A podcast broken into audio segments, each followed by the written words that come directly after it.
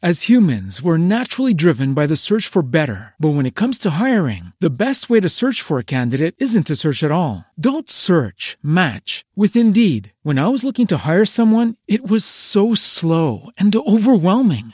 I wish I had used Indeed. If you need to hire, you need Indeed. Indeed is your matching and hiring platform with over 350 million global monthly visitors, according to Indeed data, and a matching engine that helps you find quality candidates fast. Ditch the busy work. Use Indeed for scheduling, screening, and messaging so you can connect with candidates faster. And Indeed doesn't just help you hire faster. 93% of employers agree Indeed delivers the highest quality matches compared to other job sites, according to a recent Indeed survey. And listeners of this show will get a $75 sponsored job credit to get your jobs more visibility at Indeed.com slash podcast. That's Indeed.com slash podcast. Terms and conditions apply.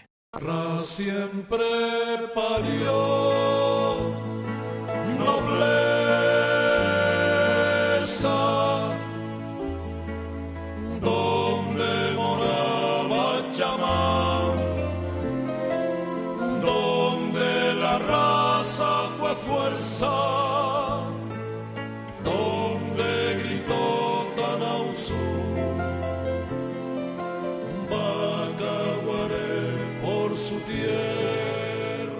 Llega el momento de hablar de los primeros pobladores de las islas. Ya está con nosotros Juan Carlos Saavedra, escritor, investigador y divulgador de la cultura canaria. Buenos días, Juan Carlos. Muy buenos días, Mercedes.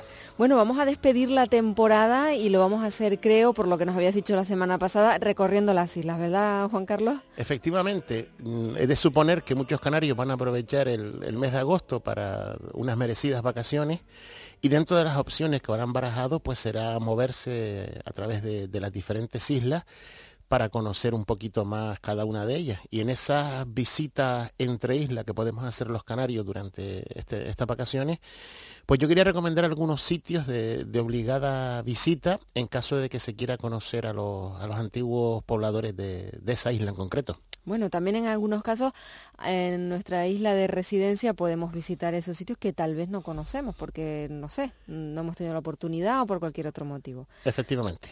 Bueno, ¿y por qué isla comenzamos? Mira, a mí me gustaría empezar de, de la izquierda hacia la derecha por, por La Palma, donde tú te encuentras. Y en este caso hay tres sitios que yo creo que son de, de obligada visita. Uno es el Parque Arqueológico de, de Belmaco, en, en lo que sería entre, hoy, entre el ¿En hoyo de Mazo? Mazo y Funcaliente, ¿sí? en Sí. esa carretera. Es un, un lugar para mí precioso desde el siglo XVIII que se encontraron ahí los, los grabados que dejaron los benauritas, los primeros habitantes de, de La Palma, pues fueron de los primeros lugares que, que se estudiaron. Es un conjunto de 10 cuevas naturales de habitación y, y una estación de grabados rupestres única en el mundo y de, y de gran trascendencia. Incluso, pues la, el saber popular comenta que fue la última residencia del, último gobernante de- del cantón de Tigalate de Mazo.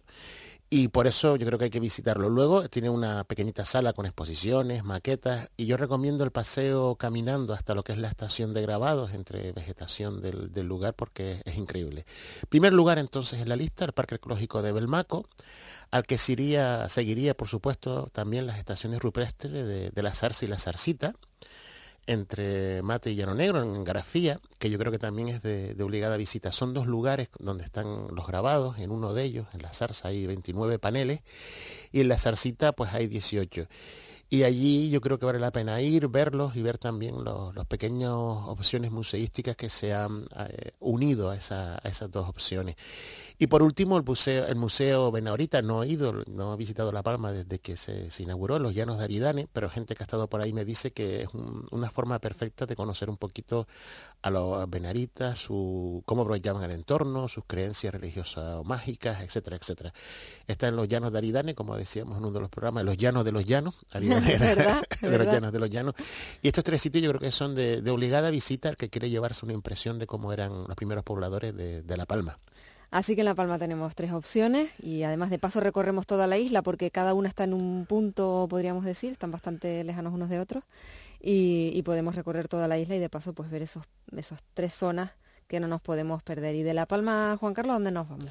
Vamos al Hierro a conocer a los bimbaches. En este caso hay un centro de interpretación del, del garoé, un árbol del que quizás se nos escapó en esta serie de comentarios que hemos estado haciendo.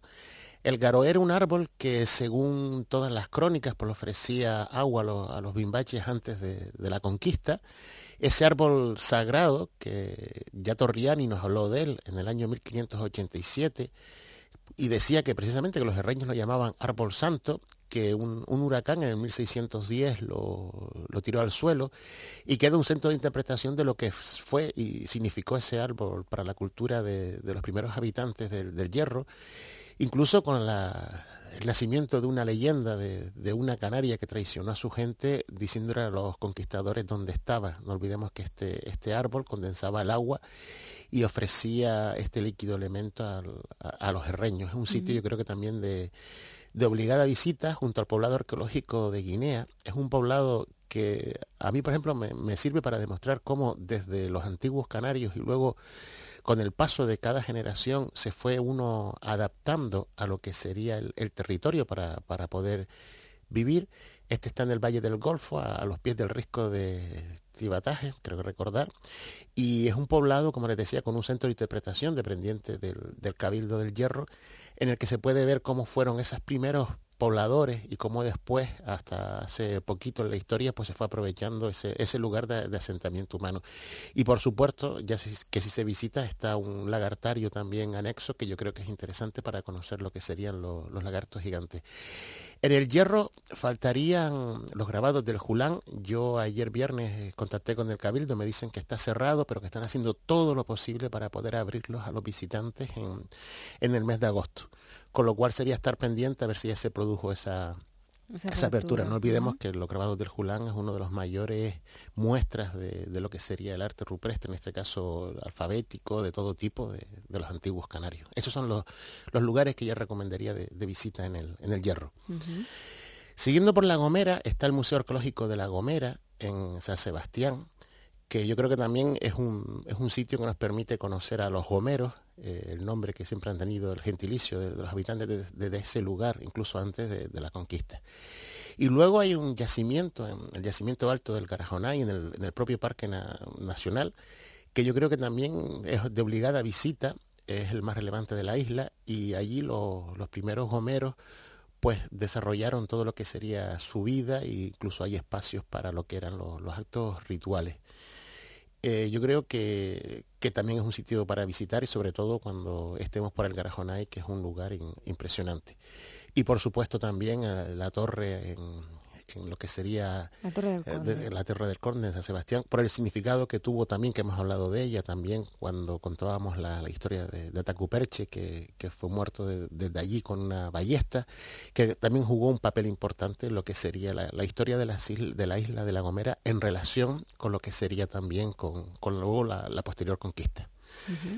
Luego ya pasaríamos por Tenerife, donde existe un museo arqueológico en el puerto de la Cruz que está dedicado a lo que es el barro y cómo ellos hacían todos sus utensilios de barro, pero también ligan el barro con lo que son al culto por medio de, ídolos, por medio también de lo que son collares, incluso lo vinculan con una reproducción de, una cueva donde junto a los saxos, los cuerpos de, de, los antiguos, pues ellos colocaban gánicos, que sería el recipiente de barro para conteniendo alimento para ese, ese viaje al, más allá.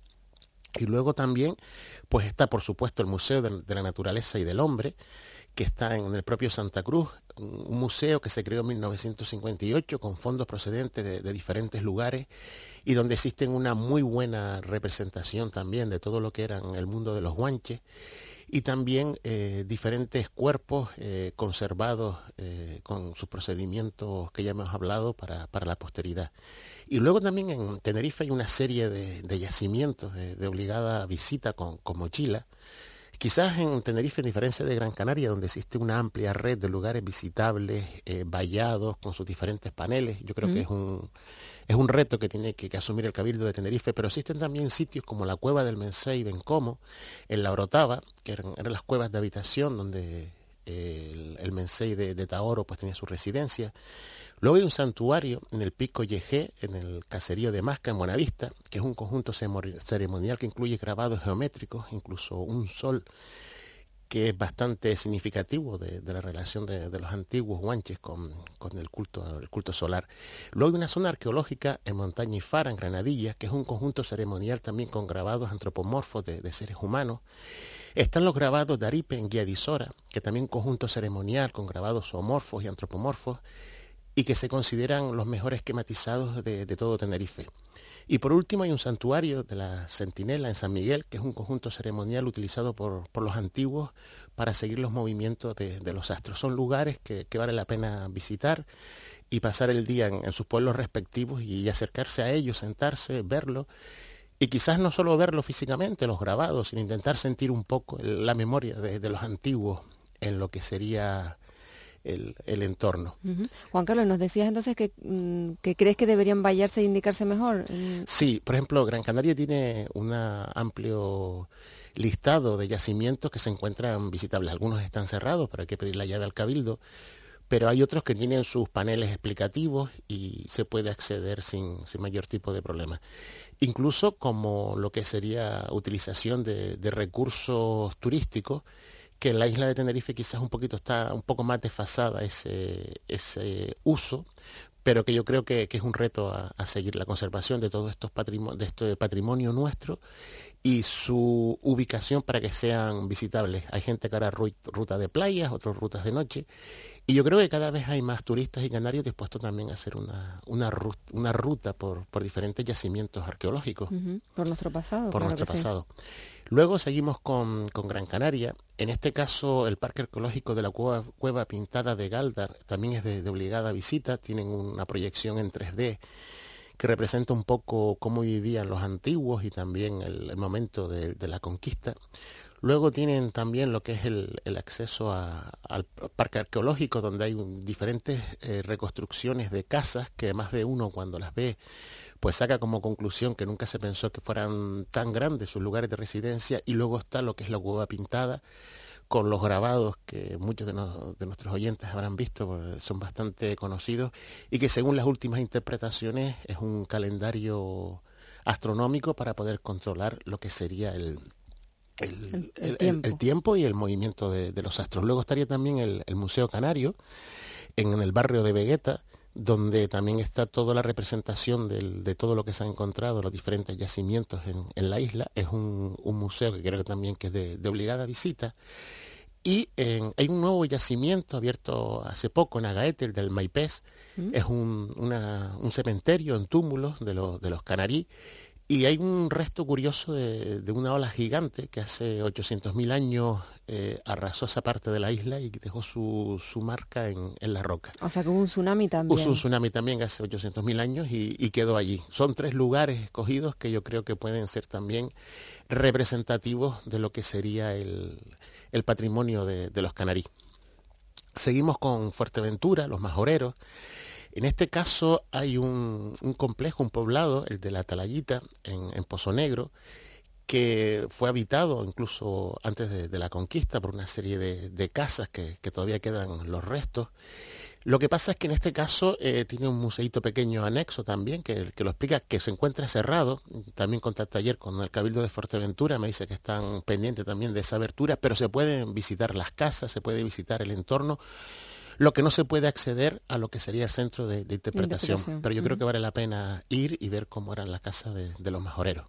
Hay un museo arqueológico también en Betancuria, con restos encontrados en la isla y que nos cuenta también un poquito la, forma de vivir de los majoreros.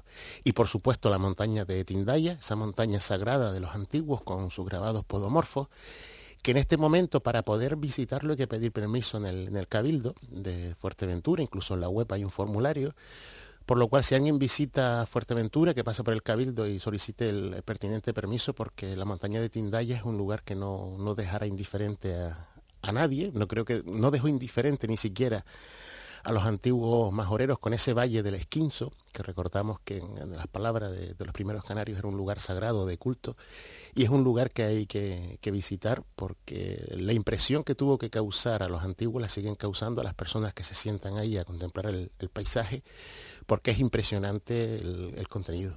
Desde luego que sí, con esa piedra, la famosa traquita que, tan peculiar la hace. Sí, sí, sí. Y que sí, es una montaña única, desde luego que sí, no es indiferente. Y luego ya en Lanzarote también la cultura de los majoreros, no olvidemos que los majoreros fueron los que poblaron las dos islas, aunque solo se mantuvo el topónimo para Fuerteventura. Después Lanzarote cogió un topónimo despectivo que no me gusta usar, el de, conejeros, que vino mm. mucho después, eh, cuando venían a, cazar eh, la gente de afuera. Sigo llamando los majoreros también. Pues está el poblado de, Sonsamas en, Teguise, que sería el, asentamiento del rey de Sonsamas y, y de su corte, que en este momento también está pendiente de su restauración y su uso como museo del sitio, pero las casas y sobre todo lo que sería la casa mayor, el llamado Palacio de, Sonsamas, no deja a nadie tampoco inerte ante, ante, esa mirada. Y luego hay un sitio muy curioso que está pendiente todavía de una explicación, que son las queseras de Sonsamas. Es una estructura exclusiva de, de la isla en que se llamaban las queseras. Se suponen que son también para lo que eran los ritos, para echar en, ellas leche o otros alimentos a sus dioses. Son unos surcos de unos 30 centímetros de alto y entre 27 y 45 centímetros de ancho, que con unos salientes variables entre 30 y 50, cuellos extremos están, están ciegos. Entonces ahí no se sabe lo que se hacía y la quesera de Sonsama se halla en la montaña de, la Rosa y de Maneje con vistas a, Arrecife. Es un sitio eh, que no se, ha, no se, ha, sabido para qué se hicieron esos surcos, pero lo que está claro es que fueron hechos por la mano de, los primeros majoreros. Y por último, muy cerca de allí, hay un, sitio que se llama la Piedra del Majo, en el que hay diferentes grabados, sobre todo podomorfos, esos pies que habíamos hablado en su momento. Eh, Mercedes, he hecho un pequeñito resumen en cada isla. Hay muchísimo más que ver en cada una de ellas. Yo creo que esto podría ser un mínimo que nos pueda situar en lo que sería el, entorno a ver como, como, ejemplo de lo que sería el, el pasado. Yo creo que cuando uno se visita la isla, afortunadamente nuestro archipiélago pues tiene diferentes manifestaciones culturales, gastronómicas, de postres en, cada una de ellas, pues no solo es ir a La Palma y conocer a los palmeros de, hoy y, cómo desarrollan su vida y su paisaje, sino también conocer, por ejemplo, que estamos usando el de La Palma, conocer cómo eran los palmeros de hace 2500 años, cómo vivían.